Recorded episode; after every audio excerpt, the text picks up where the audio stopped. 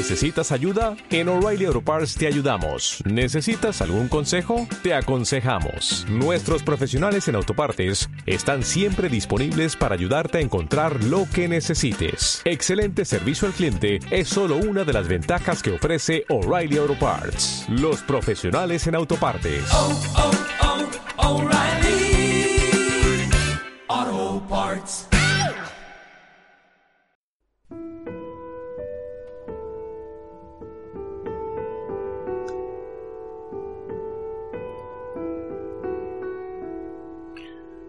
Buenos días amigos, bienvenidos a una nueva entrega del libro de Lao Tse. Hoy con su poema 15. Dice así.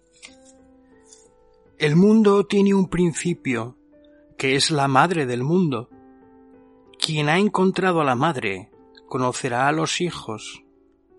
Quien conoce a los hijos, se torna y conserva a la madre y así termina sus días sin encontrar el peligro.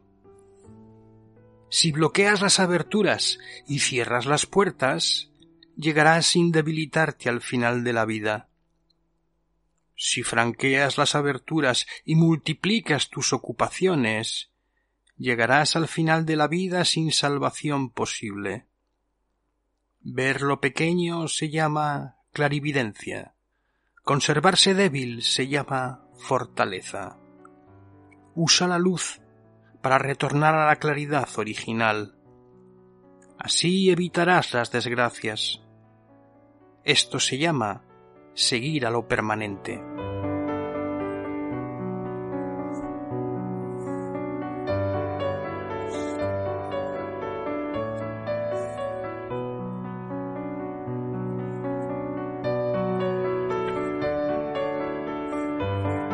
Veamos lo que nos tiene que decir Juan Ignacio Preciado en su comentario a este poema. Dice así. Este capítulo ha sido interpretado desde diversos ángulos. Para unos el sentido del mismo es como sigue. El mundo tiene un principio, el Dao.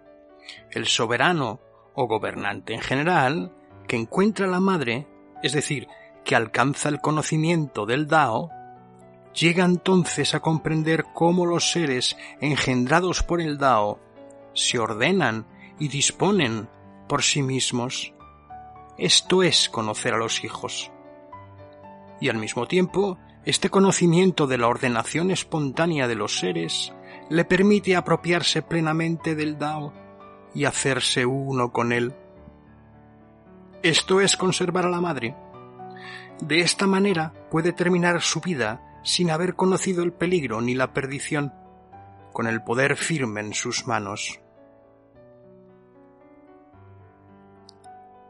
Otros piensan que aquí el Lao Si no se dirige al soberano, sino al adepto del Dao en general, proporcionándole un sabio uso del Dao. Todas las cosas deben realizarse en conformidad con él.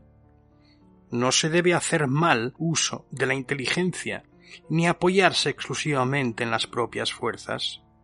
Se debe en cambio contemplar el mundo a la luz del Dao, ser fuerte en la debilidad, apartarse de las cosas materiales, cerrar orificios y puertas, para conservar el Dao en nuestro interior.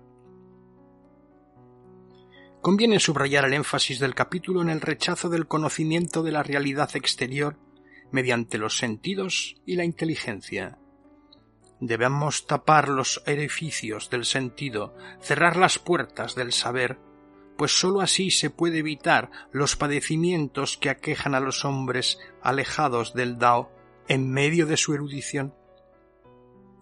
Finalmente, tenemos la interpretación de la madre no como referida al Dao, sino como símbolo de esa sociedad primitiva, ideal hacia la que el Lao Si propone retornar.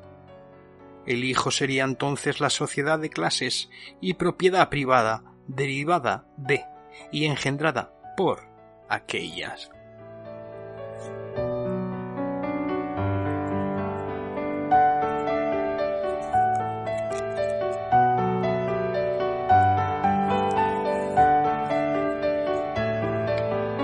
Y veamos qué contenido nos refiere hoy en, eh, en la introducción, el prólogo, Juan Ignacio Preciado acerca de este libro. Habla de el contenido ideológico del Lao. Dice así. Un primer problema planteado a los estudiosos del Lao es la determinación de las raíces sociales del pensamiento contenido en la obra. La opinión predominante entre los más modernos filósofos y críticos chinos considera el Lao Tzu como representante ideológico de la clase en decadencia de los propietarios de esclavos. Dado que también se considera que la escuela confuciana representa a la misma clase social, solo el legismo es reflejo de los intereses de la nueva clase en ascenso de los terratenientes feudales, surge también la cuestión de cómo dos ideologías opuestas pueden proceder de un mismo origen. A esto responden unos diciendo que Confucio elaboró sus teorías antes de que fuera escrito el Lao en una época finales del Qingqiu, principios del Sanguo, en que aún era fuerte la clase de los propietarios de esclavos. De ahí que propugnara un retorno a la época dorada del esclavismo, la dinastía Zhou del oeste, y adoptar una actitud activa de consolidación de las estructuras esclavistas basadas en el gobierno mediante los ritos. En cambio, otros dicen el Laosí fue escrito a mediados de la época del Sangwo, cuando ya se desmoronaban dichas estructuras e iban siendo sustituidas por las nuevas propias del sistema feudal. Por eso la ideología del Laosí es pesimista y sobre todo pasiva en sus planteamientos. El buwei, es decir, el no actuar, la no intervención, sería así el nuevo recurso de una clase amenazada de muerte para frenar la implantación de la clase enemiga, que recurría al sistema activo de la promulgación de las leyes detalladas, de validez universal para todos los miembros de la sociedad sin excepción privilegiada alguna.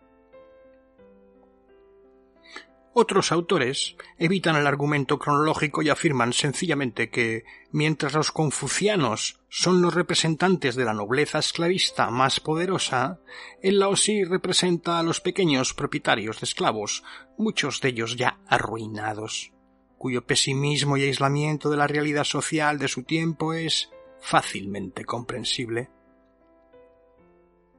Frente a esta opinión casi unánime, destaca la que adelantaron no hace muchos años Hao Wei-lu y Zhao Jibin, siguiendo a Yang Xin-sun.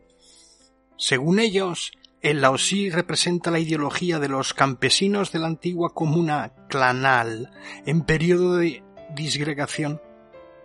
Las razones aducidas para sostener esta afirmación son Primero, el estado pequeño de escasa población, capítulo 30, imaginado por el Laosí, no es otro que la perfecta comuna clanal, es decir, el ideal de los campesinos, para los que la ruina se identificaba con la ruptura y desaparición de las relaciones económicas comunales. Segundo, en la época del Sangwo, la decadencia del campesinado de las comunas era debida a la escisión en clases, y esa es la razón de las repetidas denuncias que hace el libro de los diferentes antagonismos sociales de su tiempo. Tercero, el punto de vista de la inocencia en el Laosí, numerosas comparaciones y referencias al recién nacido, coincide con la forma de pensar de los campesinos de la comuna. E igualmente la decadencia de los mismos se refleja en el sentimiento derrotista, que contienen sentencias como el que actúa fracasará, el que aferra algo lo perderá. Un último reflejo de la mentalidad campesina comunal sería el anarquismo radical de las concepciones sociopolíticas del Laosí y secundariamente su animadversión hacia la fuerza del dinero.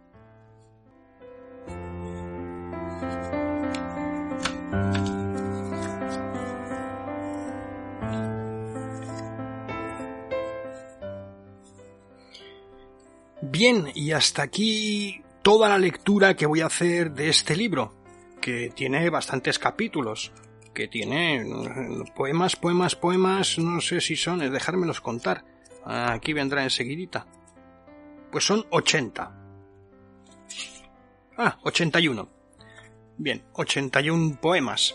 Por cierto que algunos ven en el Lao Si, el libro este del Dao, un texto de guerra, ¿vale? Un manual de guerra, un desarrollo del Sun Tzu, del arte de la guerra. Curioso, pero sí es cierto, así que cada uno puede ver lo que quiera ver. Como es un libro atemporal, eh, anónimo y hecho de muchas manos, a lo que parece, pero es lo que hay. No voy a colgar más de esto. Eh, será la última entrega, por tanto, y cerramos el Laosí. El que quiera, pues que se dedique a estudiarlo, aunque ha tenido cierto tirón y entiendo que os llame la atención. Pero bueno, buscaros más cosas de esto, ¿vale? Yo no voy a seguir leyendo. He sido Peón Caminero de peoncaminero.com, donde lo tenéis todo ordenadito, mientras el .com exista. Un saludo, nos vemos en otro podcast, sí, al lugar, y os apetece. Un saludo de luego muy fuerte. Hasta luego.